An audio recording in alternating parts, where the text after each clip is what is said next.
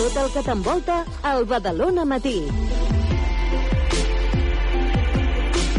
Cristóbal, sense dir res, eh, perquè el Cristóbal no sap quin és aquest espai, eh, tu l'has encertat?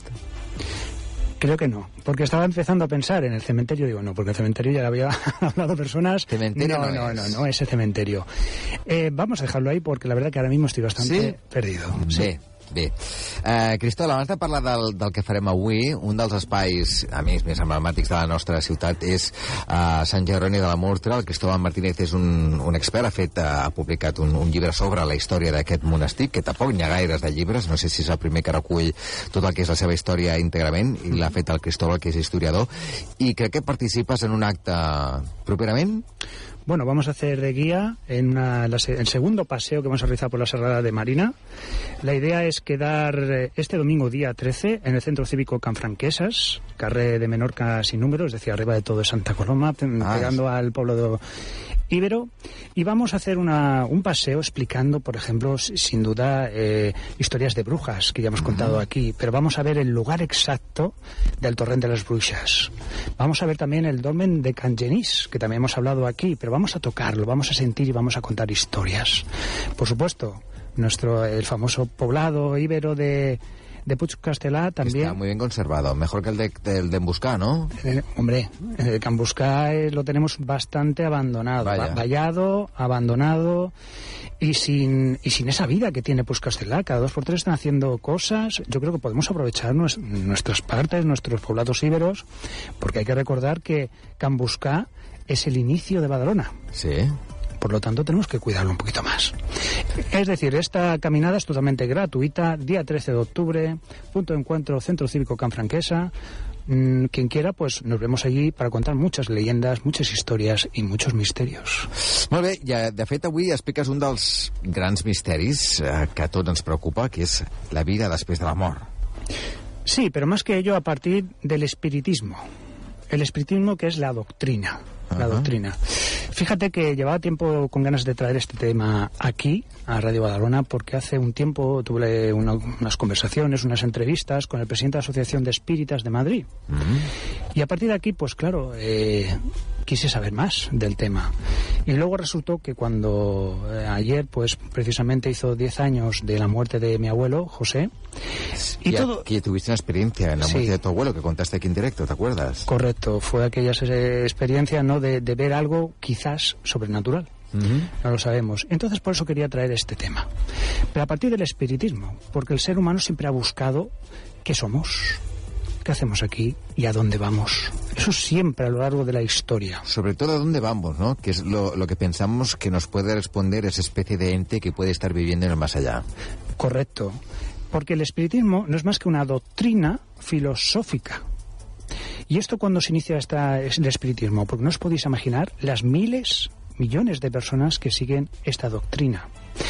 Gente muy famosa, que no os puedo desvelar, pero que participan de estos eventos espiritistas. Y esto comenzó en el 1848, cuando las hermanas Fox, unas hermanas de apenas 11-14 años, en Nueva York, dijeron que se podían comunicar con seres del más allá, Como mediums. como mediums. Esto comenzó con golpes, con golpes, y entonces ellas respondían con golpes. Claro, la historia de hermanas Fox está siempre entre comillas, porque se dice que después una de las hermanas confesó que todo era una mentira para engañar a su madre. Luego se intentó retractar, pero murieron al poco de poco del poco tiempo. Pero claro, todo esto había corrido ya como la pólvora hasta Francia, a uno de los grandes bueno, yo creo que eh, el codificador que le llaman, ¿no? No es una película, el codificador. Alan Kardec. Alan Kardec fue un psicopedagogo francés que fue el que realizó, el que codificó, no fue el que el que hizo, según él, el- los libros sagrados, por decirlo de alguna manera, del espiritismo. Porque a él eh, le llegaron 50, 50 libros y él a partir de ahí reunió la información, la completó y la distribuyó. Y a partir de aquí los, el, los grupos espíritas se hicieron muy fuertes y muy famosos, sobre todo en la alta burguesía. Aquí en Barcelona después contaremos, contaremos algunas cosas de esa alta burguesía. Claro, para ellos el alma es inmortal. El alma es totalmente inmortal y estamos aquí para aprender, para perfeccionarnos. Para ellos, por ejemplo, Jesús era el ser más perfecto que ha pisado la tierra. Por tanto, seguían parte de sus enseñanzas. Ellos sí que creen en un Dios. Cualquiera que participe de esto del espiritismo puede tener otra religión. Por lo tanto, muchos, mucha gente se pregunta, ah, pero eso es como una secta o eso es una religión. Bueno, aquí podemos hablar... Está ahí la frontera. Está en la frontera porque no hay una jerarquización.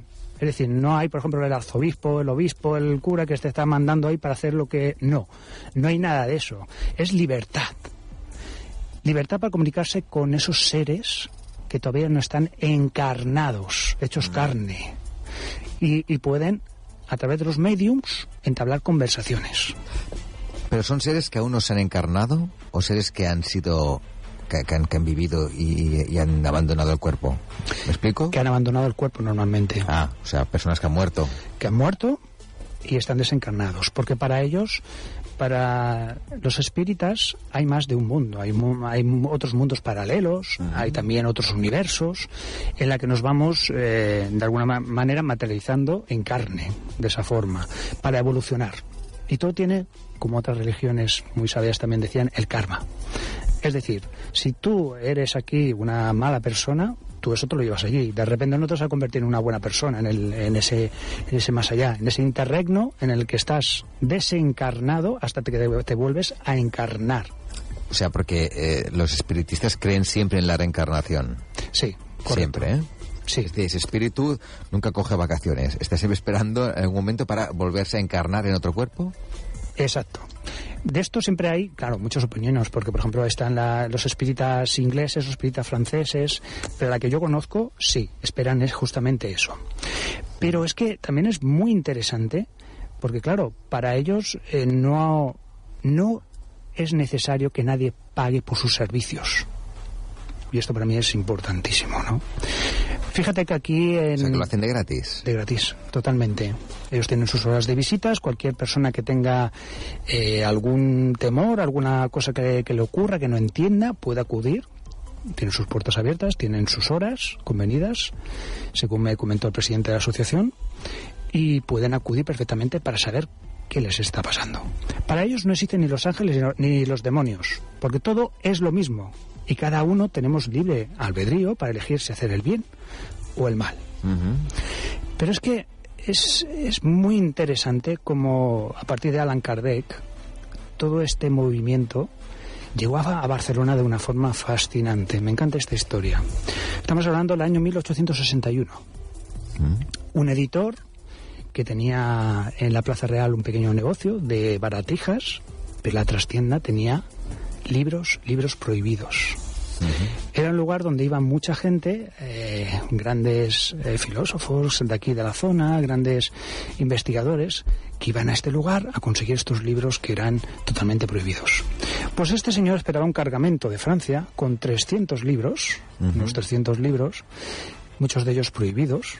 Incluso se dice que había una partitura de Mozart dictada por los espíritus, totalmente inédita porque no hemos hablado de esto, pero después hablaremos si, si da tiempo, porque estas desconexiones con el espíritu que te dice lo que y escribir, por ejemplo, Ramón Llull, Mm. todos los, conoce- todos los conocemos, llega un momento en su vida que tiene como una iluminación. Aparte de eso, la iluminación es como si le dictaran las letras, escribe más de 200 libros. Pero claro, una cosa es que los espíritus mm, te dicten los libros y otra es que tú recibas una inspiración divina. ¿Es lo mismo? Vamos a ver, esa es la gran pregunta. Claro, para... Porque es uno, es una cuestión como de fe religiosa Sí, pero y para- el otro igual no tiene por qué, ¿no? Pero es que igual es lo mismo y no lo saben. Ya. El catolicismo de- defenderá que no. Y ahora vamos a acabar esta historia de Barcelona, porque ¿qué pasó con estos 300 libros que venían, incluso también libros de Kardec, escritos sobre el espiritismo?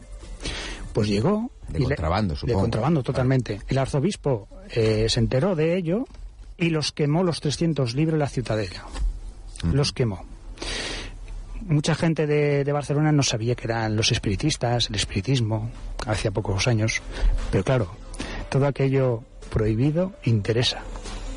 Cuando se supo de este acto, tres personas recogieron las cenizas de estos libros, la guardaron en unas urnas, se la enviaron a Kardec, a Alan Kardec, y bueno, estas urnas después se perdieron porque los nazis eh, arrasaron con ellas, las destruyeron tiempo después. Pues bien, aquí en Barcelona, a partir de esto, la gran, la sociedad, sobre todo alta burguesa, se entretenía con estas cosas. A partir de aquí, hacían, quedaban entre ellos en las casas y hacían espiritismo, sesiones de espiritismo a través de mediums para conocer qué pensaban, qué pensaban esos seres ya fallecidos. Cuidado que estos seres fallecidos a veces son burlones.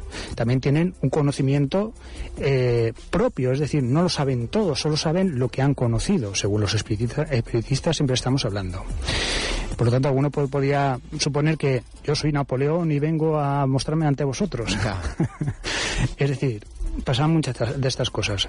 Y me parece un fenómeno, fenómeno muy interesante cómo pasó de la alta burguesía a los obreros. Cómo miles de obreros, millones de obreros, aceptaron ser espíritas a finales del siglo XIX. Bien, hay que ver una cosa muy muy común, claro. Hoy día, por ejemplo, los, los anarquistas mm, no quieren ni oír hablar de todo esto, pero es que los anarquistas, hasta la guerra civil española de 1936, muchos de ellos querían ser espiritistas. ¿Por qué? Porque era una sensación de libertad. No había el típico cura ahí, machacón, diciendo tienes que hacer esto, tienes que, que ser tal. Por eso corrió como la pólvora entre los barrios obreros de Barcelona. Y no sé si cómo vamos de tiempo, pero me gustaría acabar Sí, vamos bien. Vale, pues con Amalia Domingo Soler. Fue una de las mediums más reconocidas de Barcelona, de finales del siglo XIX. Amalia Domingo Soler es, digamos, una de las primeras feministas. Sí. Fue también eh, poeta, una poetisa fantástica también, y medium.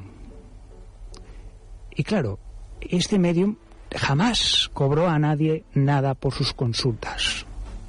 Aquí vemos la gran diferencia, por ejemplo, con otros mediums actuales, que han sido actuales, como Anne Germain, Sí, que por cierto, Germain que hacía un programa de en la televisión Telecinco, ¿no? Sí. Que tiene como mucho prestigio. Mm, ¿Cómo lo ves tú?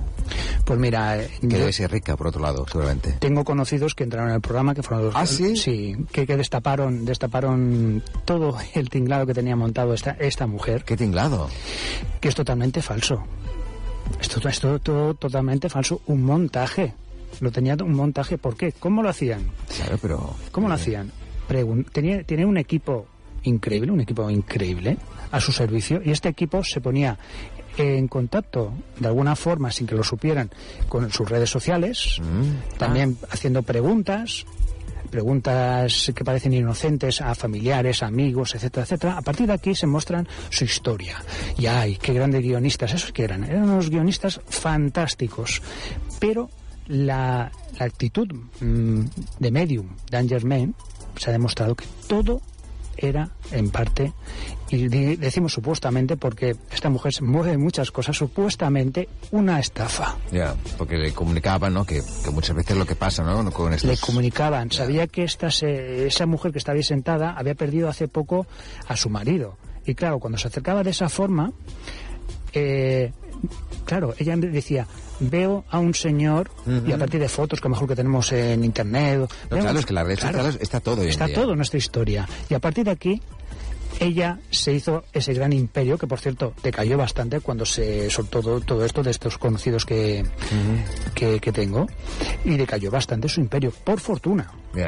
Pero claro, esta mujer Amalia Domingo Soler, a finales del siglo XIX, quien quiera visitar en el en Montjuic, tiene su tumba Sí, y dicen que pasan cosas extrañas. claro. Si eh, eres espiritista, Claro, como para- no pasar cosas extrañas, si eres espiritista. Quien Si no quiera- pasa en su tumba, pues en su tumba, pues quien quiera visitar, lo tiene en Montjuic, muy cerquita de aquí. y es un sitio más o menos eh, habitual de gente que os gusta, pues eso, el espiritismo, el mundo de lo oculto.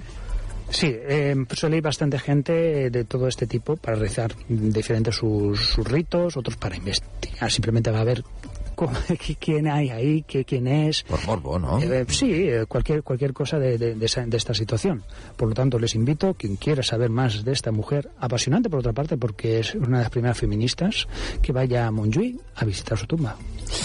Cristóbal Martínez, muchas gracias. Eh, por cierto, seguís haciendo el programa los fines de semana, ¿no? Me han dicho. Sol Invictus. Sol Invictus. Y ahora también os podéis ver en directo, también por el canal YouTube, en directo, que también con imágenes fantásticas de lo que estamos hablando.